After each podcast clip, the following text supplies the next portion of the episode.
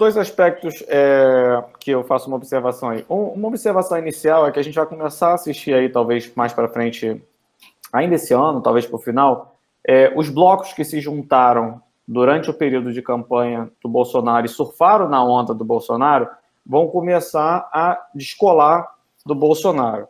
Por quê? Porque a verdade vem à tona, né? O, o Frota foi um deles, outros nomes viram. O próprio Dória tinha, teve a audácia de falar que não teve vínculo nenhum com o Bolsonaro. Com Janaína. Bolsonaro. Janaína, bem lembrado, que agora já está né, é, voltando a uma neutralidade e tal, ali, numa. Amiga, com, com amiga do Freixo. É, pô, bate um super namoro ali.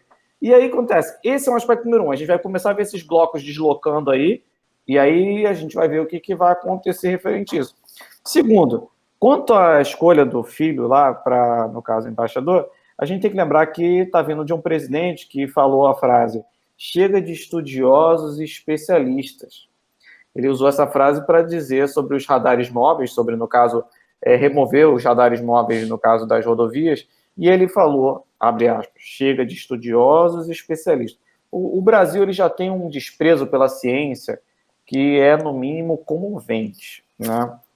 E quando você tem um presidente que abre aspas e fala uma, é, um absurdo desse, então você tira um mérito, desrespeita mais ainda o trabalho de cientista